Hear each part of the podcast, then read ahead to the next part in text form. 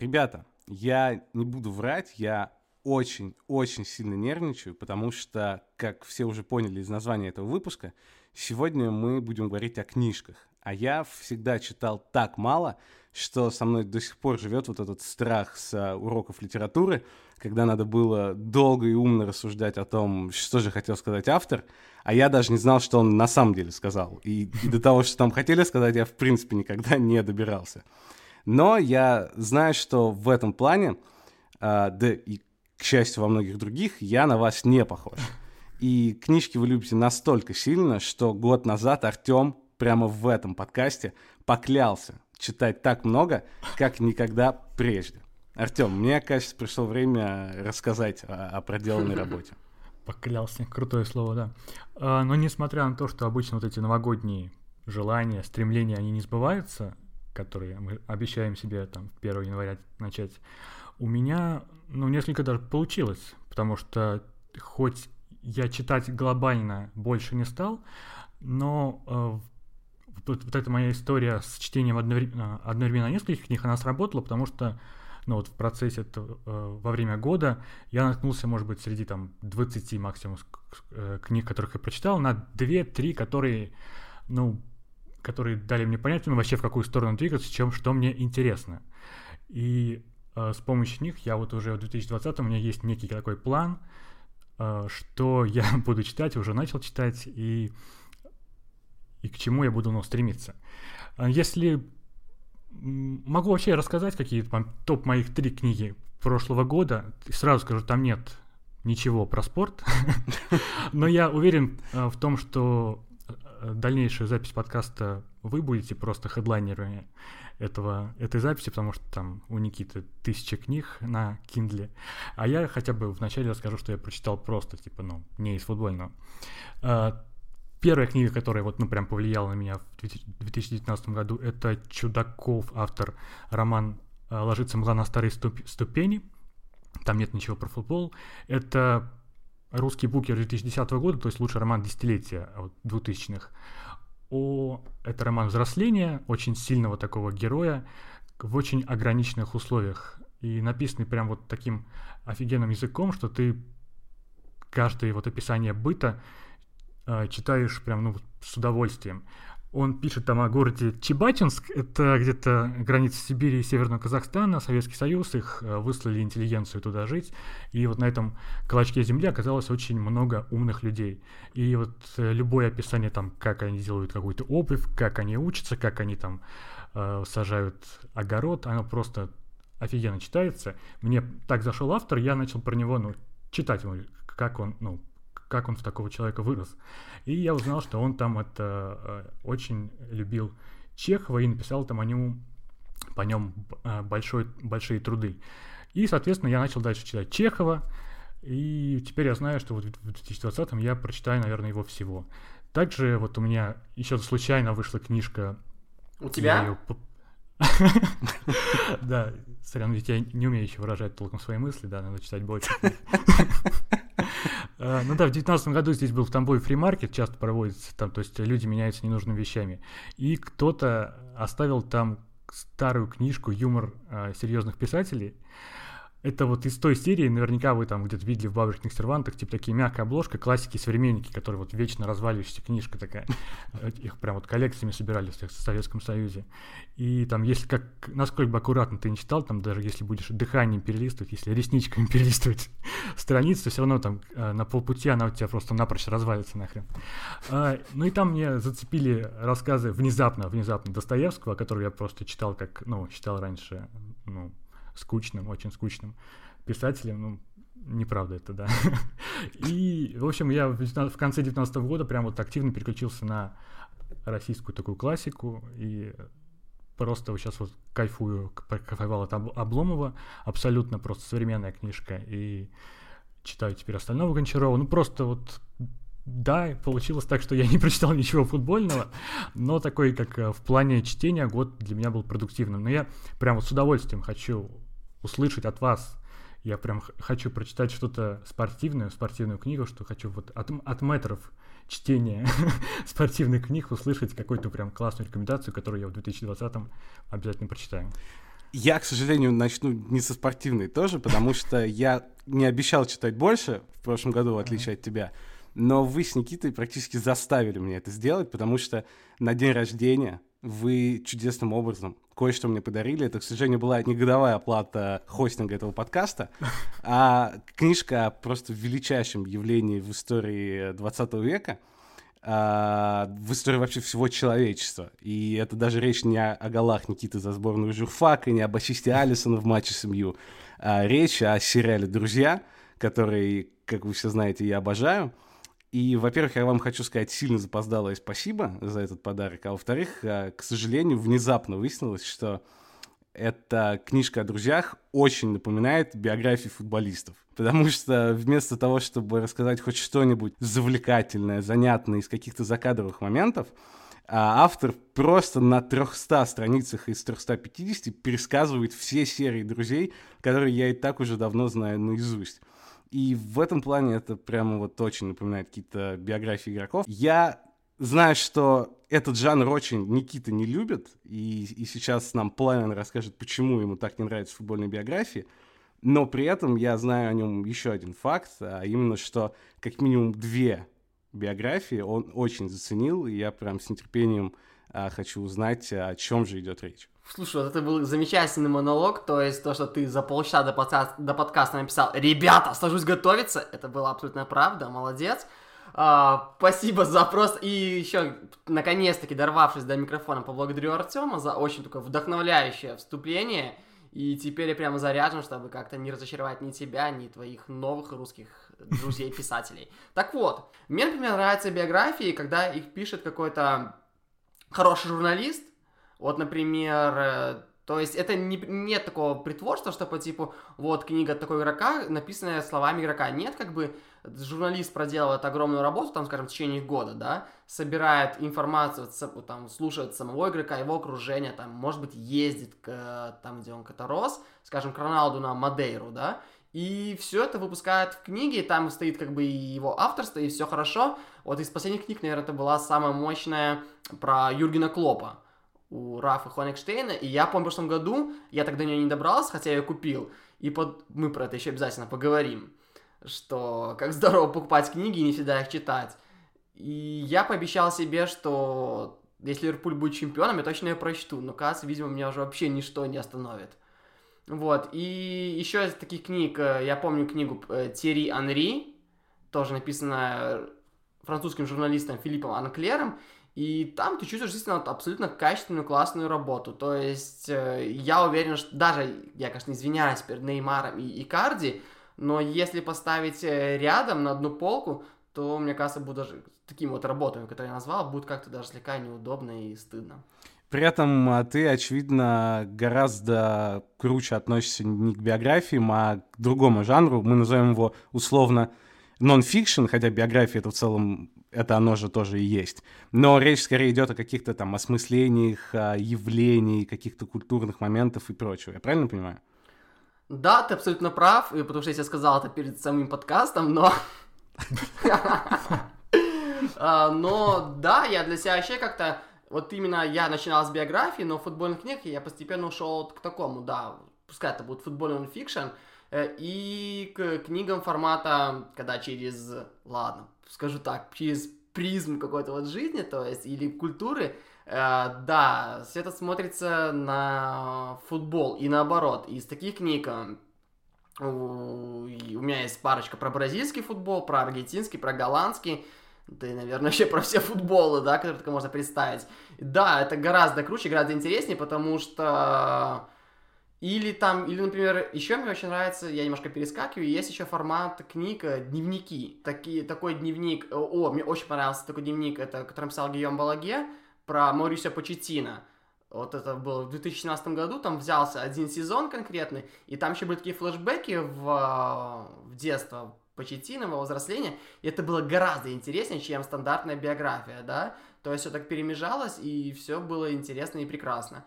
Еще такая у меня есть э, Алекса Фергюсона книга. И я там тоже, опять-таки, брал, помню, ради одного текста, и вот там я тоже почитал немало интересных штук. А, ну, в целом, да, я согласен тоже, что биография это, ну, ни о чем, почти все биографии. Я знаю, да, что там офигенная биография у Агасси, которую я не читал, офигенная биография у Тайсона, которую я тоже не читал.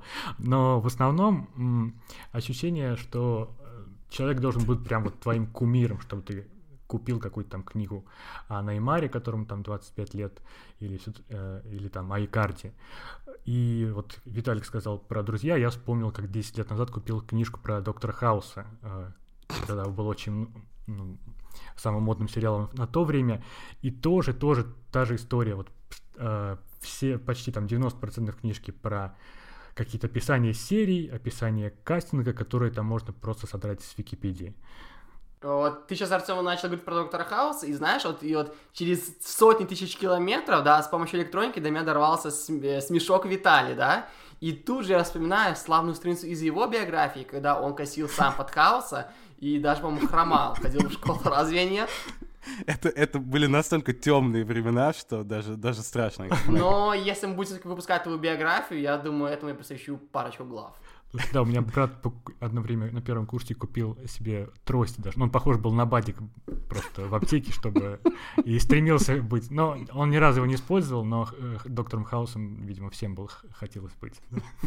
Точно знаешь, что если моя биография все-таки когда-нибудь выйдет, то ее писать тоже буду не я сам. Я знаю, кто ее должен писать, и это не Никита Киселев, к сожалению.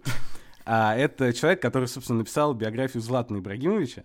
Uh, во-первых, книжку, которая повлияла на меня просто невероятным образом. Я думаю, мы как бы все знаем и согласимся, что это, наверное, самая классная футбольная биография, которая вообще выходила в принципе. И забавно при этом то, что это как раз идеальный пример того, почему классические футбольные биографии история ни о чем. Потому что биография Златана это на самом деле вообще не биография. И а, смысл в том, что в самой книге нет ни одной прямой цитаты Златана. И вот этот автор, Давид Лагеркранц, он ничего не знал о футболе. А, после того, как ему пришло это от издательства предложение работать а, над биографией Златана, он решил вообще узнать, что такое футбольная биография, прочитал книжку Бекхэма э, и понял, что ничего более скучного он в своей жизни вообще никогда не читал, и такую книжку, классическую биографию написать точно не хочет. И несмотря на то, что у него там было 100 часов а, интервью со Златаном, несмотря на то, что они встречались на протяжении нескольких месяцев, у него было там куча диктофонных записей и всего вот этого, он все это расшифровал, окончательно понял, что это не то, и это он писать не хочет, и, собственно, сделал главный, возможно, в своей, в своей карьере фокус. Он переписал все своими словами и решил, что он будет относиться к Златану практически как к персонажу своего романа, если бы он писал роман, а не биографию. Я не такой радикал, как э, Элгерканс, поэтому я сейчас э, использую одну цитату в качестве исключения его же цитату. А, он говорил, что если вы хотите найти что-то, что звучит правдиво и аутентично, то последнее, что вам нужно, это прямая цитата. Я не думаю, что в моей книжке есть хоть одна реальная цитата Златана. Я пытался создать иллюзию Ибрагимовича, пытался найти историю и отыскать литературную версию Златана. А через сколько он это рассказал? Потому что, по моим ощущениям, на это купился абсолютно весь мир. Вот, э, на эту его мистификацию такую. Больше того, на это, собственно, купился сам Златан каким-то образом, который, несмотря на то, что изначально он прочитал и отреагировал, разумеется, что это за хрень, я такого никогда в жизни не говорил. Но в итоге все как бы закончилось хорошо. Он понял, что это гораздо более продаваемая, интересная и на самом деле более златановская история, чем реальная история Златана. И поэтому она вот именно в таком книге, в таком виде появилась. Забавно еще то, что такой небольшой факт, э, то, что этот автор настолько нервничал перед тем, как, э, собственно, свое творение показывать Златну, что он приехал на полчаса раньше к его дому, и кто-то из, э, из соседнего дома решил, что около Златана крутится какой-то сталкер, позвонил в полицию, и туда приехала полиция, потому что они решили, что это какой-то человек, который хочет напасть, или который хочет там сфотографировать какой-то папарацци или что-то еще. В итоге он вошел в дом Златана вместе с полицейскими, и тот сказал, что, что, что знает этого человека. В общем, да, на самом деле главная биография в спорте — это вообще не биография, но мне кажется, что любая книжка, в которой есть там фразы в стиле я был несчастным, но я продолжил быть блистательным, это абсолютно шедевр, и плевать, что на самом деле фразу эту Златан никогда не произносил. Если верить тому, что сказал нам Никита до записи, то для него и мир литературы спортивной, и вообще мир спорта открыла книжка под прекрасным названием «100 великих футболистов», а, которую Никита прочитал в 11 лет. Я, на самом деле, прекрасно понимаю, почему именно на эту книжку его выбор пал, потому что уверен, что чем ближе к первой десятке он подбирался, тем отчаяннее искал там свою фамилию где-то. Но найти ее, к сожалению, не удалось, э, зато именно с того момента, как гласит легенда, стартовала гигантская, неприлично богатая футбольная библиотека Никиты Киселева. Никита, расскажи. А, да, у меня было очень легко сделать этот выбор, потому что за меня его сделали родители. Как и, я думаю, за многих-многих э, моих приятелей, друзей в этом возрасте. Я-то ехал в Германию, и, как вы, наверное, заметили, многие хорошие вещи в плане футбола и книг случаются со мной, когда я куда-то еду. И тогда я, я поехал, да, мы поехали в пансионат, и пока мы ехали, это было долго, на автобусе, я, наверное, дошел до человека 60 где-то так вот, я читал все, и я просто охреневал, какой же это огромный, блин, мир, футбольный, и как много там было классных ребят. Да, после, после этого я вернулся из Германии и сделал огромный перерыв в плане футбольных книг, потому что я сосредоточился на своей карьере игрока. Вот. Да, и потом с книгами я, наверное, не брал, ничего не покупал, вот до подарка Вадима, той самой биографии Роя Кина. Но уже потом просто понеслась. И я потом еще понял, что... Это уже после 20 было, да? Я понимаю э, тебе. Да, да. И потом я уже отыгрался просто за все. И, наверное, да, я был, я смахивал на Отиса из первой серии Sex Education второго сезона. В принципе, кто смотрел, тот явно понял, о чем сейчас говорю. И Виталий, я очень рад, что ты сейчас посмеялся, улыбался. Здорово. Так вот, и потом я вдруг осознал, что книги, оказывается, бывают не только те, которые стоят в книжных магазинах, и с ужасными обложками локализованные эти, да, вы знаете, стандартная просто... Вообще, как правило, стандарт, конечно, э, обложка футбольной книги это полный ужас. Вот если мы еще говорим про переведенный на русский язык, да, это какой-то вот э, стрёмный там фон, стадион, там звезды, прожектора, это, конечно, ужас страшнейший. И мяч, блин, пятнистый, да. Ну это же полнейшая хрень, это ужас, и я думаю, что ни одного человека так вот футбольные книги потеряли в качестве читателя, когда их издатели вот просто показали свои эти позорные обложки. Видимо, они считают читателей таких, которые не поймут, что если им не показать, что это там мяч и стадион, что это там про футбол. Ну, сложно реально же, наверное. Ну, не, ну серьезно, на русском, на русском языке, если зайти в, там, в книжный, да, то действительно очень много таких вот книг со стремнейшими обложками, и как-то ты сразу, ты сразу понимаешь, в принципе, что нет, с этой книжкой я разминусь. И так вот, я немножко сбился, что потом я вдруг понял, что книги можно покупать еще и в интернете, и их читать их на телефоне. Это для меня было огромным открытием. У меня к этому, к тому времени уже была читалка Kindle, но я на нее так слегка пиратил, а потом я понял, что книги реально можно покупать, и на Kindle, в общем-то, это, в общем-то, выходит гораздо дешевле, и в некотором плане удобнее, потому что туда можешь там скопировать какой-то кусочек текста и потом как бы с ним, э, вокруг него построить какой-то свой пост в блог, да, детали брать. И я стартовал с книги Майкла Кокса про тактику в английской премьер-лиге. Для меня это стоило 21 доллар. И слушайте, я думал, я думал, боже, что я делаю? Это просто чудовищно много, потому что как-то было так привычно, что книги стоят чуть дешевле, а тут она только-только вышла, это было 2 или 3 года назад, и она стала 21 бакс, и я думал, вау. Но зато я ее купил, и просто за, за эти, на эти 21 бакс я прощел просто э, все, от э, обращения издателя до копирайта. Ну, в общем-то, с этого это все и началось, и с тех пор я сейчас подбил, посчитал, у меня в Kindle и Google книгах куплено 39 книг.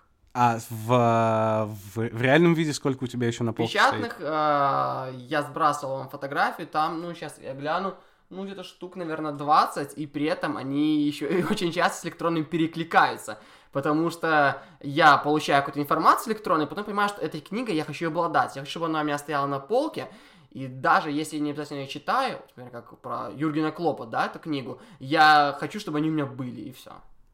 Ну, смотри, а ты, у тебя реально много книг, которых ты вот пока купил, но они лежат, не, ты их не прочитал, потому что я вот недавно натыкался на факт, что то ли в английском языке появилось слово, как раз специально для этого, когда ты покупаешь книги, но не читаешь потому что я реально посмотрел на свой шкаф, там, свои стеллажи, и понял, что там, наверное, ну, процентов 50 я не читал, хотя очень долго так вот основательно выбирал, какую книгу мне купить. Слушайте, ребята, о чем вообще речь, если я сегодня в Kindle все смотрел, и там, получается, если книга еще, ну, если ее не открывал, там стоит такой ярлычок New, да, и Блин, у меня там все таких было книг штук 5, и при этом я еще, я такой, ого, так я ее, оказывается, покупал, я даже не знал про это. Вот, и это, конечно, да, я понимаю, что если это слушает моя мама, или если это обязательно, конечно, послушает Оля, это будет большая проблема, да, потому что нецелесообразно расходование всех бюджетов, вообще каких только можно. Это, наверное, второе место после нашего вот оплаты этого хостинга во время годичного простоя подкаста. И я подбил, что в общем и среднем я, наверное, вот только на электронной книге, ну, баксов 300, ну, стопудово потратил. Это гарантированно. Но э, мне нравится, я прикрываюсь, я когда подсмотрел, Умберто Эко рассказывал, я когда, как только это прощел от него, я понял, что все, ничего стрёмного, как все нормально. Если уж лучшие умы человечества как бы так тормозили, то почему бы я, почему бы мне так не, этот, не заниматься такой ерундой? Он говорил, что он рассказывал про свою антибиблиотеку, и там весь смысл в том, что гораздо ценнее э, не те книги, которые ты прочел, а которые еще прочтешь, да, в том плане, что дают новые знания, какие-то новые скиллы, и мне так эта мысль понравилась, и теперь пускай это будет моя идеология. Мне нормально. Никогда не думал, что в подкасте в нашем прозвучит фраза «как однажды сказал Умберто Эко», но хорошо. А, Артем, мы из твоего стартового спича уже поняли, что между Достоевским и Рибинером ты скорее выберешь первого, но ветра принесли из Тамбова э, весть о том, что все-таки пару футбольных книжек ты прочитал, пускай в детстве, по-моему, но они были. Расскажи, что это были за книжки. Ну да, в детстве я читал гораздо больше футбольных книг, чем сейчас. Сейчас я ну, оправдываю себя тем, что ну, во время работы через меня проходит ну, много текстов, я на фотосмене когда сижу, и большую часть я их читаю, и, наверное, мне как-то уже в нерабочее время ну, нет такого супер желания еще читать что-то футбольное, спортивное. Вот, вот этим я оправдываю то, что я сейчас ну, футбольные, спортивные книжки ну, практически не читаю. Очень редко. А в детстве такого не было. В детстве у тебя ну, мало информации, ты просто читаешь все, что угодно, все, что ты можешь откуда-то выцепить там из старых шкафов бабушки, как у меня там было. Э, это были книжки там моего папы, его там брата моего крестного, которые они тоже увлекались там, опять же, в Советском Союзе футболом. И я даже у многих не помню название, но помню, что, наверное, штук 10 я прочитал. Единственное, что я сейчас помнил, вот по... Ну, вот когда думал, вспоминал про эти книги, это э, книжка под названием «Репортаж о счастливых путцах». Она внезапно, внезапно о восхождении ростовского СКА к серебру чемпионата СССР 1968 года. Вот так вот. Это, ну, написано Интересно. на... Ну, наверное, ты не читал, да? У тебя нет на Kindle, мне кажется, такого? Нет, она стоит 60 баксов, не, не потянула. Да-да-да, но это просто, это в детстве читалось, ну, здорово. Это просто, как ты сказал, в жанре типа такого репортажного, в жанре хроники про каждый сезон от их там это был их путь, там, типа, наверное, с первой или второй лиги.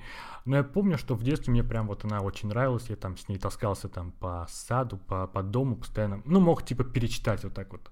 А, и до сих пор какие-то вот фамилии, которые мне там, ну, они мне не нужны в настоящей жизни, но я помню оттуда там, типа, какого-то Капаева, Афонина, ну, то есть реальные, персона... Э, реальные люди, которые там играли за ростовский СКА, и они мне сквозь это там 20 лет просто остались в памяти зачем-то. Но еще было много книг, я пытался, помню, так искал какую-то чешскую книгу вот сегодня утром про футбольную команду, как про детскую, про какую-то там, не знаю, я не смог найти, что-то помню, искал по прозвище вратаря Паук, ну, просто нет. Это надо вот просто мне опять вот прийти э, в бабушкин шкаф и начать рыться там, типа, вспомнить хотя бы, что, это было. А, ну, а в таком уже более... Не советские книжки я тоже читаю, да, читал. это похоже, наверное, прикликается с, с книжкой Никиты, там, «100 лучших футболистов». Я перед чемпионатом мира 98 года прочитал типа, ну, превью такую, превью книгу с твердой обложкой, яркую, красочную, с э, о этом чемпионате мира. Автор, по-моему, он, я так понимаю, всегда, то ли он официальные, официальные книги писал, я так понимаю, к каждому чемпионату.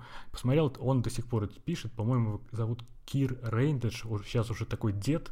Э, но вот я посмотрел, что на Озоне э, к 2018 году он, он снова написал эту книгу. Но тогда это просто было, ну, какая-то бомба, потому что у тебя красочная, яркая книга такого большого формата, там, э, ну, яркие иллюстрации, все там про Э, про группы, про все страны. И мне кажется, даже вот если сейчас вот я э, оказался бы ну, внезапно рядом с, там, с Габриэлем Батистутой, моим любимым игроком, и просто попивая маты, я был не так восхищен, как вот тогда в детстве, когда я э, весь чемпионат мира 98 -го года проходил с этой книгой, там заполнял ее, заполнял каждую э, строчку и там читал про тех звезд, которые там забивают э, на экране. Вот. А затем у меня был такой долгий перерыв, я не читал ничего футбольного. И вот сейчас, э, перед этим подкастом, я просто вот обыскивал полки, свои полки книжные, искать, просто найти что-то связанное с футболом. Да, там есть классная Вайна книжка, еди, наверное, чуть ли не единственная, прям, которую я прочитал в своей за последние лет пять. Слушай, а можем потом, Виталий, тут обрезать и вот эту фразу, единственную книгу, которую прочитал за лет пять, и просто скинь мне, чтобы она у меня была, хорошо? Она очень хорошо звучит вне контекста. Да-да-да. Ну да, я нашел там э, книжку, маленькую книжку э, журнала про спорт о пути сборной России там Евро 2008. Э, забыл вообще о ее существовании, но вот пролистав, понял, что она ну, интересная.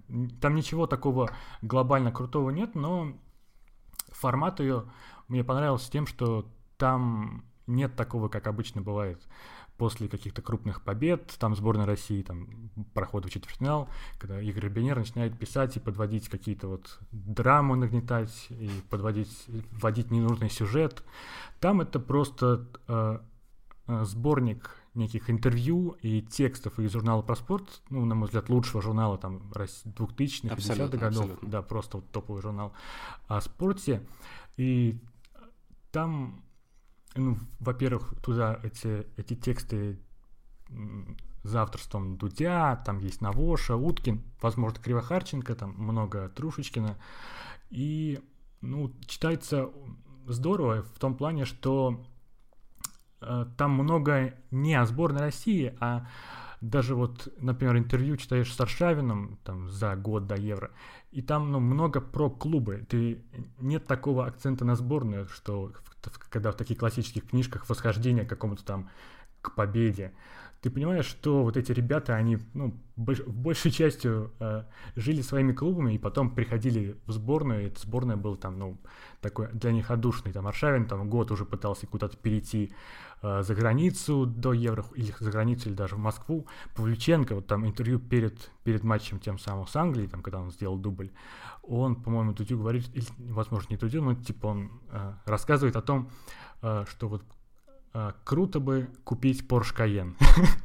То есть за, за неделю, или там за сколько, за две недели до того судьбоносного, судьбоносного матча там, с Англией, и в такой вот в книжке, так, э, которая по мотивам выписалась, там наверняка бы, ну, сделали более драматично это. Это ты просто читаешь, он а, ну, кажется, Дудь, конечно, тоже, кроме Дудя, спрашивает про деньги, и он там отвечает, что ну да, я вот не очень люблю тратить деньги, но вот и обдумываю каждую покупку, сейчас вот думаю, стоит ли мне купить Porsche Cayenne. Наверное, наверное, в следующем году куплю, в начале следующего года. Ну классно же, да, чем это. И, да, и она маленькая, тоненькая, по-моему, до сих пор продается в электронном виде, а, так что можно вот ее просто взять и заценить а, те ну, классные тексты из проспорта. Вот. А в остальные книги, ну, ну да, кроме Ваниной, я вот наткнулся, наткнулся на инфу, э, что в 2015 году в жанре нон-фикшн, ну вообще вот в России, о нашем любимом жанре, э, не только спортивном, просто вот, ну, нон-фикшн. Самая продаваемая книга — это книга Александра Бубнова была. Э, семь, сколько там, семь лет, серьезно, серьезно, там больше 40 тысяч экземпляров продано. «Спартак. 7 лет строгого режима». И ну, я на втором, то есть он на первом месте, до него, на втором, на третьем, до него не дотянулись ни а, вся кремлевская рать а, Зыгоря на тот момент выходила, и Ник Вучий тоже до него не дотянулся. Слушай, ну, учитывая, что я в Ютубе в трендах а, российских примерно раз в месяц а, вижу какой-нибудь ролик в стиле «Как правильно заходить на хату», а, мне кажется, книжка, в которой есть слова «строгий режим», прям в заголовке, она просто обречена была на успех, поэтому я совершенно не удивлен. Ну, я ее не читал, но, скорее всего, она хотя бы какая бы такая, ну, резонансная в том плане, что ее можно обсуждать, это не просто, типа, ну, я ее не читал, но я догадываюсь, потому что я зашел в отзывы на лабиринте, там ну, на первой странице кто-то пишет просто потрясающие, потрясающие вещи, ну, очень интересно почитать про э, родной клуб, про любимый клуб, и следующий отзыв, типа, я не смог, ну, дочитать до половины, потому что ощущение, что держишь э, в руке кусок дерьма. Да, я хорошо чувствую настроение читателя, я тоже устал слушать Артема, Поэтому давай сейчас переключимся на Виталию. Виталий, скажи честно, как ты себя чувствуешь в нашем маленьком, но уютном клубе книголюбов? Я чувствую себя прекрасно, потому что рядом со мной всегда есть воображаемый идеальный напарник. Потому что как человек, который...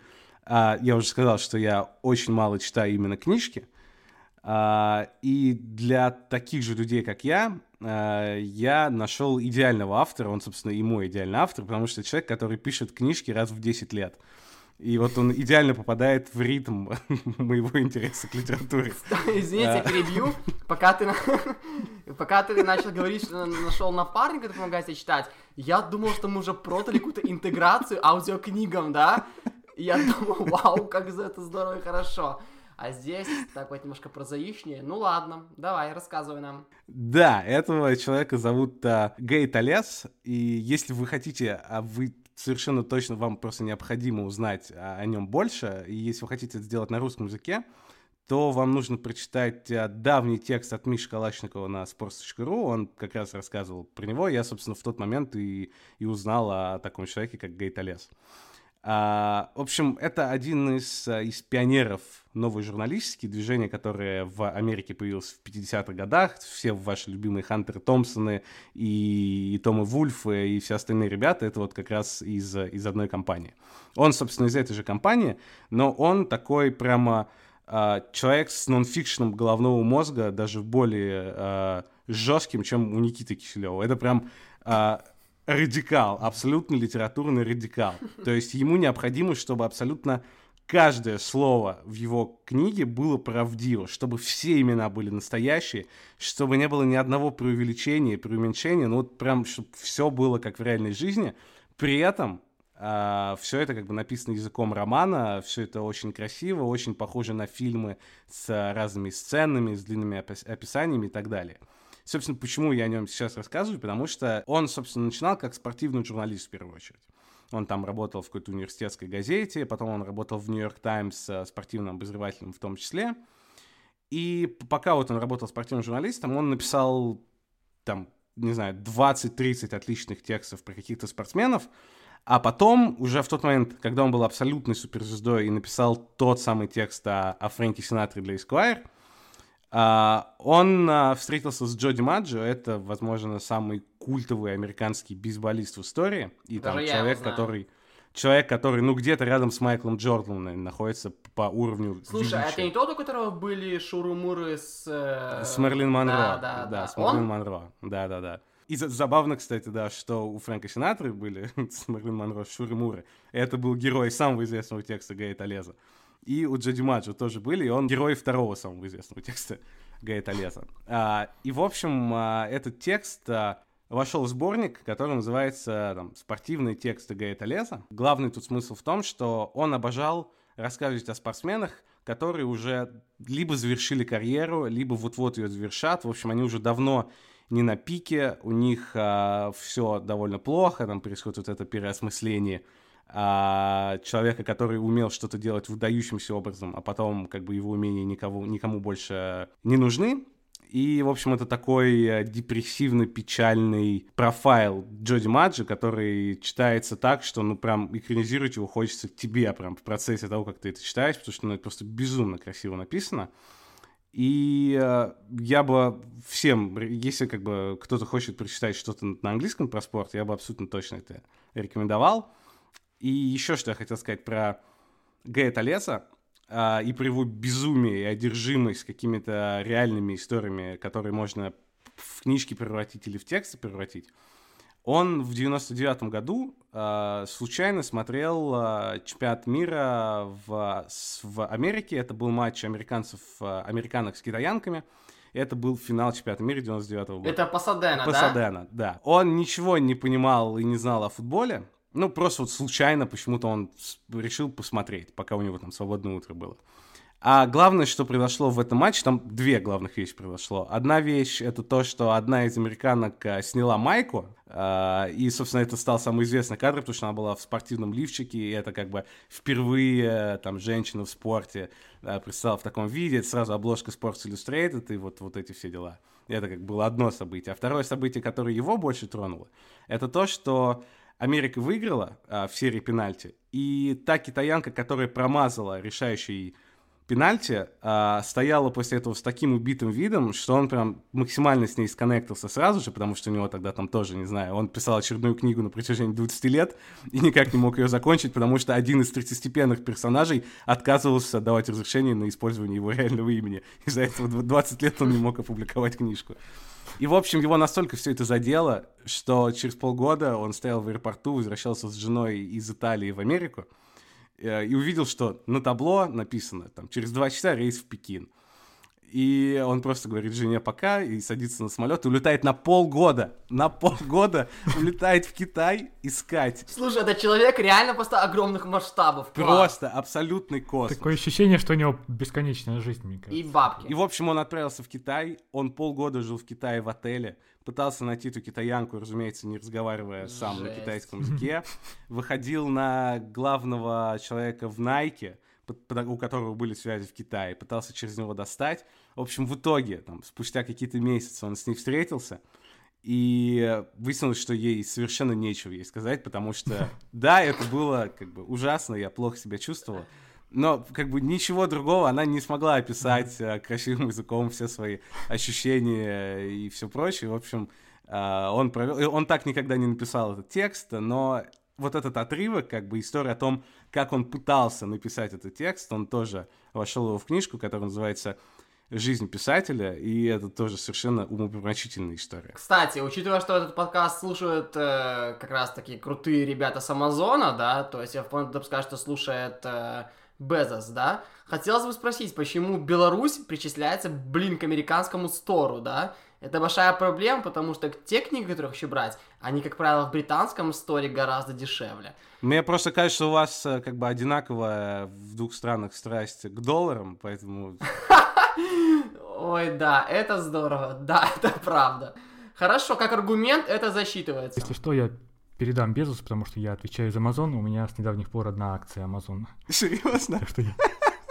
Да. Да, она стоит дороже, чем библиотека Никиты Киселева. Не знаю, зачем я ее купил, но купил, да. Но у меня вот по спичу а, Виталика, да и по рассказам Никиты тоже возникло ощущение, что ну, просто, ну, ог- просто огромное количество книг это на английском языке. А, лучшие книги о спорте на английском. Есть ли что-то прям, ну, хорошее на русском, что можно прочитать, потому что если я начну читать английскую книгу, мне кажется, я закончу ее вот через год. Если человек обладает акциями Амазона, может, он себе и репетитора оплатит по английскому, да? Но все-таки, да, такие книги действительно есть, в основном это переводные. Э, ну, прости, разумеется, ты знаешь про книгу Вани Калашникова «Мир английского футбола», да? Ну да-да, она прям офигенная, офигенная. Я вот не- недавно перелистывал опять, да. Ну, думаю, вот мы и узнали следующего ведущего подкаста «Извините, пирожки». А, да, книга действительно стоящая, обязательно советую. В основном это переводы, и вот есть э, книга, которая просто вот когда-то тоже действительно перевернула мне мозги полностью. Это «Футболономика», опять-таки у Вани был про это подкаст отдельно, мы тоже его вставим. Слушай, Артем, правда, если ты как бы хочешь как-то перезагрузить свое, там, не знаю, ну, не понимание футбола, а взгляды на футбол, да, то эта книга просто абсолютный must-have. Э, Я тоже, я та- читал еще ее на читалке когда-то своей старой, и я просто не верил, что футбол, ну, трассерный футбол, знаешь, как вот просто мяч э, скачет, а, катится по газону, как бы, и кто-то пытается его запихнуть в ворота. Вот прикольно, интересно, да? А я А, я тогда... по- мне кажется, я читал отрывки, да. Ага. Да, это очень классная книга, которая просто вот так вот все берет наш, как вот как блендером все встряхивает полностью у тебя в башке. Там классно связано с, с повседневной жизнью, с какими-то бытовыми вопросами, социальная история. И вот это, с этой книги вообще, наверное, можно как бы начинать. Вот тот самый спортивный нон-фикшн, а, то есть это не биографии, это надо обязательно брать, и там каждая глава это какой-то вот ладно, так и скажу, какое-то удивительное путешествие, вот какое-то переплетение между футболом, жизнью и всем, всем, всем. Классно, очень хорошо. Футболономика, так, она даже официально по-русски, знаешь, называется? Кто выигрывает, кто проигрывает и почему. Она, кстати, вот я вижу, в 2019, по-моему, переиздавалась. Потому что у меня было еще... У меня вот на полке стоит прошлое издание, синенькое, а здесь он уже с красным. Там что-то вот в, пер в первых главах про Англию, и там почему они не побеждают, кажется, было такое, да? Я, я по-моему, читал некоторые главы, я забыл про ее существование, да, спасибо. Я что-то начинал, и она мне как раз где-то на, на, осталась на электронке. Угу. То есть, если ты не читал, это твоя огромная ошибка. Сразу же после Достоевского переходи к ней. Еще одна важная штука, которая обычно не вспоминают вообще в подкастах и в текстах каких спортивных э, книгах, это не нонфикшн, о котором все и так уже прекрасно знают, а художественные произведения о спорте, о футболе. И Артем, как главный эксперт по, по, по художественной литературе в нашем подкасте, расскажи, что прикольного в этом жанре ты читал. Блин, забавно, я просто сейчас отошел и ворвался, это гляжу, ты уже... Вы, вы не заметили, что я отошел. Я отошел попить водички, резко захожу, надеваю наушники, и Виталий уже задает мне вопрос. Да, э, художественная литература. Открою небольшой такой секрет, тайну. Этот подкаст мы уже хотели записывать год назад примерно. Мало того, мы даже его записали. Да, да, записали, да. И к тому подкасту я специально, специально прочитал спортивную книжку, чтобы не выглядеть э, на вашем фоне каким-то олухом.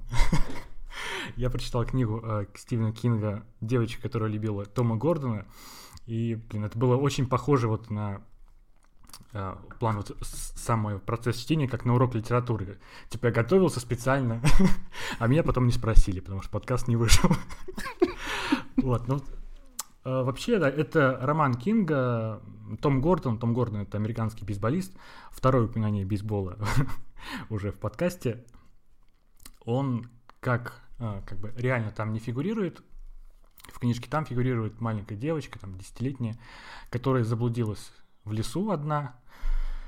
А, и осталась там на по-моему, на пару, ну не знаю, на неделю это точно. Одна ходила там и искала выход. И она в том, почему Том Гордон, она очень любила бейсболиста Тома Гордона. Прям вот там ее джерси у нее было, типа вот с надписью Том, э, с фамилией Гордона.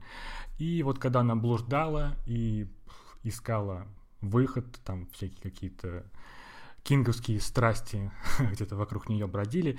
Единственное, что вот ей помогало, это радио, которое там было какие-то оставшиеся кусочки, э, заряд батарейки оставался, и она включала игры вот этого э, клуба, сейчас, к сожалению, забыл, э, как, за кого играл Том Гордон, и, ну, слушала комментатора и то, что делает его, ее любимый бейсболист, и периодически она ну, представляла его, там то ли какие-то были галлюцинации в виде Тома Гордона, который приходил к ней и как бы защищал от каких-то от, неведомой, от нечто неведомого, которое вокруг нее.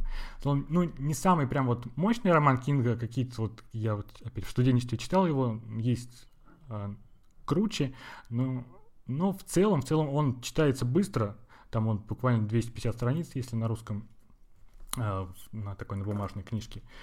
Это, ну, не самая событийная книжка, 90% про времени она про девочку одну в лесу.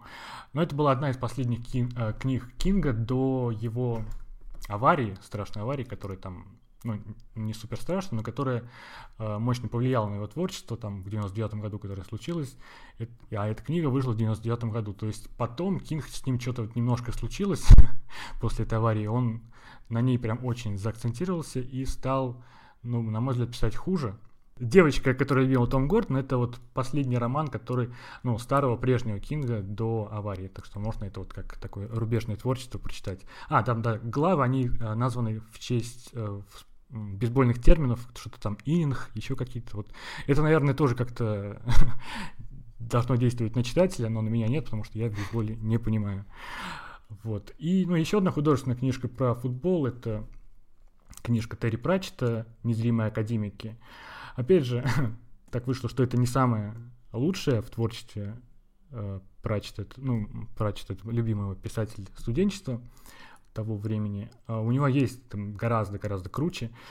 А здесь, опять же, фут, она, футбол, ну, не центральный персонаж, там как бы он на фоне футбола происходит а, происходят события, темы, как обычно там Пратчет затрагивает там все это, социальные темы, расизм, все такое. А, но это уже была одна из последних его книг, которую он, по-моему, надиктовывал, потому что у него была болезнь Альцгеймера, он писать уже не мог. И, ну, как э, уже, если вы... Рекомендовать прямо я супер не буду, потому что лучше прочитать что-то там другое. Про кино у него есть движущиеся картинки, про журналистику, правда, еще что-то там, цикл про стражу классный. Э, но вот эту вот книгу можно прочесть уже, допустим, если вы любите футбол, э, ну и прочитали хотя бы пару-тройку книг прочита перед этим.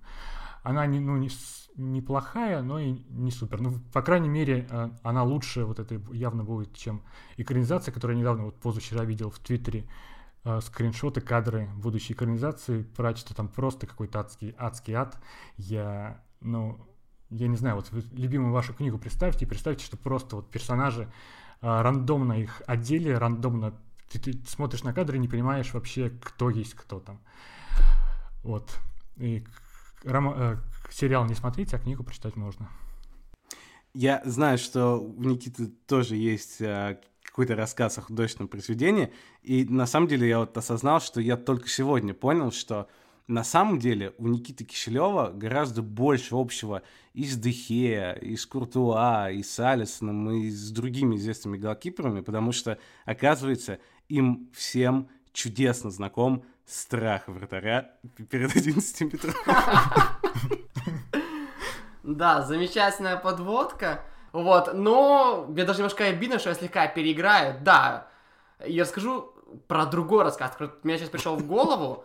Но эту подводку мы обязательно оставим. Вообще, ну, я думаю, страх вратаря перед 11-метровым, это, наверное, один из самых известных вообще, это, как, хоть как-то связанных с футболом, художественное произведение, хотя потому, что в прошлом году его автор, Питер Хайнтке, стал лауреатом Нобелевской премии по литературе. И у нас тоже на спорте про это писали, то есть э, там такая детектив, футбольно-детективная история. А, из-за того, что я с вами заговорил про футболономику, Виталий, ты, правда, не обижаешься, нет? Я готов ко всему, да. Хорошо. А, я с вами заговорил про футбол номика, я вспомнил еще, но да, чтобы тебе не было обидно, это, я вспомнил еще один художественный рассказ, и он тоже про пенальти. И он называется «Самый долгий в мире пенальти», его написал аргентинский писатель, сейчас я проверю, Асвальдо Сориана. Про Дзадзу.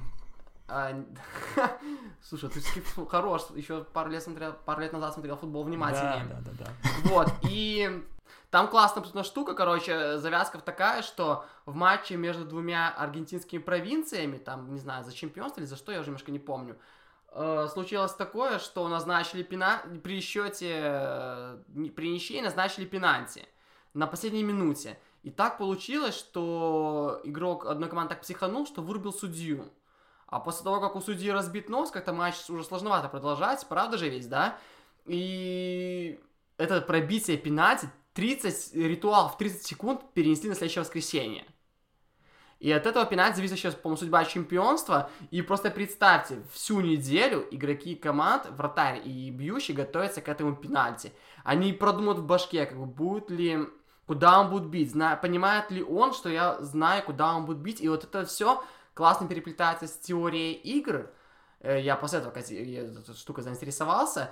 И там очень классная развязка, вообще советую. Я вообще этот рассказ, на русском его, к сожалению, нет. Я его, по-моему, доставал в каком-то английском сборнике, я скринил страницы, и потом из папки, с, по-моему, сколько там, 70 скринами просто сидел, читал. Это очень классная история. Но самое удивительное, что в жизни тоже был такой пенальти. Во-первых, этот рассказ э, немножко, по-моему, считается биографическим. Я там читал э, и расследование, и интервью с этим аргентинским писателем. Прикол в том, что в женском футболе была такая же история, когда почему-то пенальти в матче сборной Англии перенесли на следующий день, и э, девушка-футболист, сыграв матч свой, тот, который был начально назначен по календарю, потом она пошла, или на том стадионе перебивала пенальти с другого матча. Это еще полный трэш, но это было. И вот такие вот истории бывают, это классно. То есть представьте, ребята, еще раз, неделю готовятся к одному удару, от которого, пускай в их масштабах, решается там судьба чуть ли не человечества. Это очень классно, и я не представляю, я бы, наверное, просто сошел с ума. Звучит классно, да, очень увлекательно. Еще знаете, что увлекательное? Сейчас я просто сломаю наш план подкаста. Я, если что, мы это вырежем, да, просто я вчера, когда спал, я вспомнил, вспомнил, что вспоминал про спорт в книгах, и, наверное, вы не будете спорить, что лучший придуманный спорт э, в книгах это явно квидич. А, кстати, есть небольшой конкурент насчет придуманных спортов, да? Я читал книгу какого-то скандинавского писателя в детстве, и там был такой спорт, что огромные ватные шары э, гонят вперед фенами. Это звучит, я понимаю, просто абсолютно как-то шизофренически, да, но это было очень увлекательно, интересно, и я мечтал как-то в этом поучаствовать. Но потом, да, конечно же, я уже подумал, чтобы неплохо начать карьеру в Квидиче. Квидич, да, вот эти вот сцены, когда я читал в детстве, ну, и в детстве, и более в подростковом возрасте, давно, кстати, не перечитывал про Квидич в Гарри Поттере, они прям, ну, э, читаются очень классно, ты за них там переживаешь за героев. Единственное, что вот я ну, туда не совсем понимал, почему правила в том правила, почему э, как бы за поимку Снича, типа, ну, дают там 150 очков, то если там происходит какая-то э, игра, а Гарри Поттер там ловит Снича и все побеждают, ну, побеждает его команда. И вчера засыпая, мне какая-то пришла странная мысль, которую я должен сейчас озвучить, что, ну вот, эти, у них как бы происходит игра в игре. Они э, э, э, гоняются за этим Сничем, за золотым шариком, э, золотым мячиком, то есть за золотым, мать его, мячом. И я представил, что подумал, что ловец это, это, это прекрасная аллюзия на карьеру Месси и Роналду, который просто вот над. Очень круто, да. Я просто дарю эту аллюзию Виталику следующего текста итогов следующего десятилетия. Но реально ведь это представить в то вот вспомни Квидич, там происходят какие-то события, там Рон Уизли пытается отбить мяч своей метлой, что-то какие-то летают другие, шары пытаются сбить, а ловцы играют свою игру, им просто плевать на то, что происходит. Ну там иногда может сбить, какой, э, сбить их самый там большой шар, не помню, как называется, ну, типа, как вот в 2018 году победил Модрич один раз.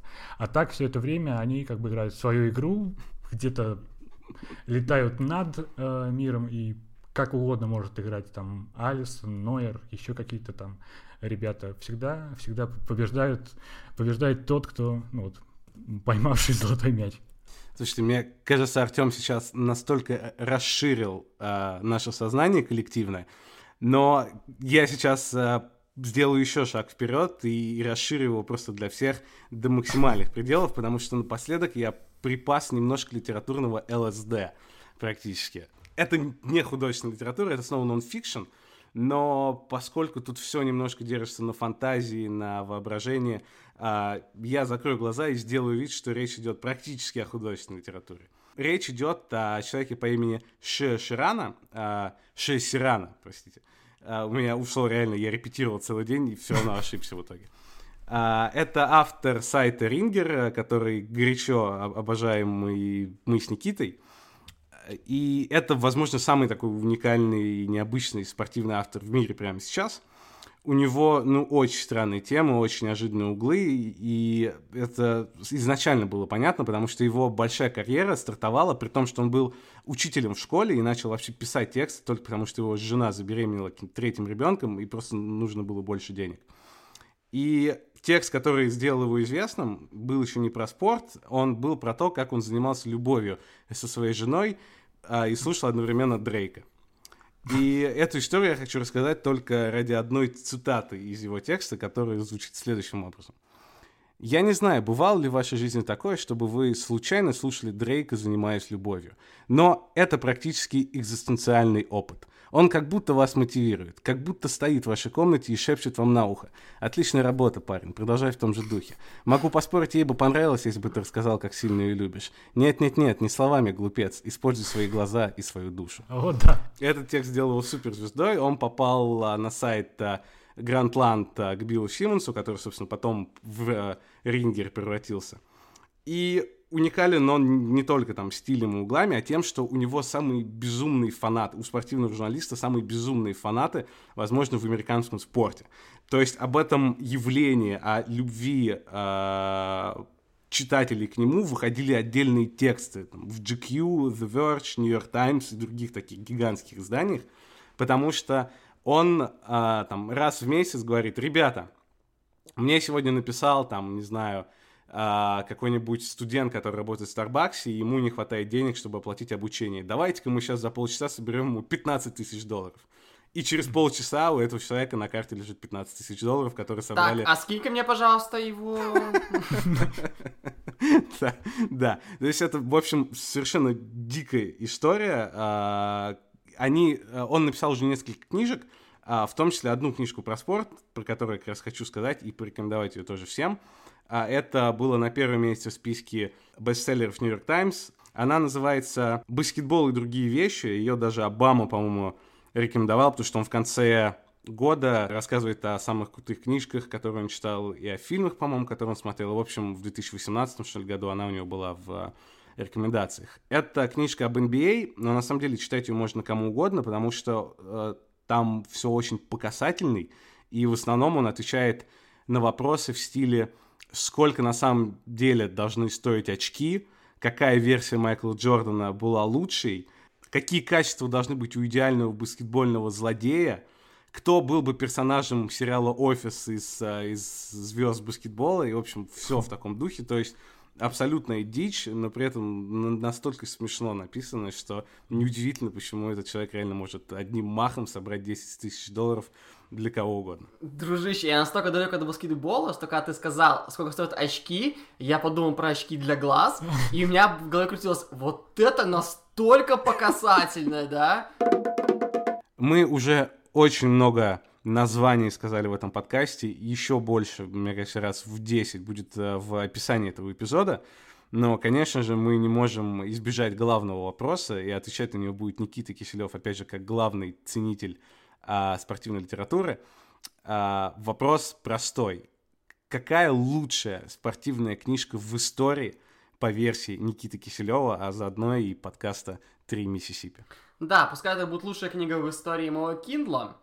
И это... Я сначала думал, что это будет футболономика, но Артем из меня вытряс просто всю информацию про нее, и я уже не хочу повторять, да? И за первенство с ней у меня боролась другая книга. Это она называется Brilliant Orange.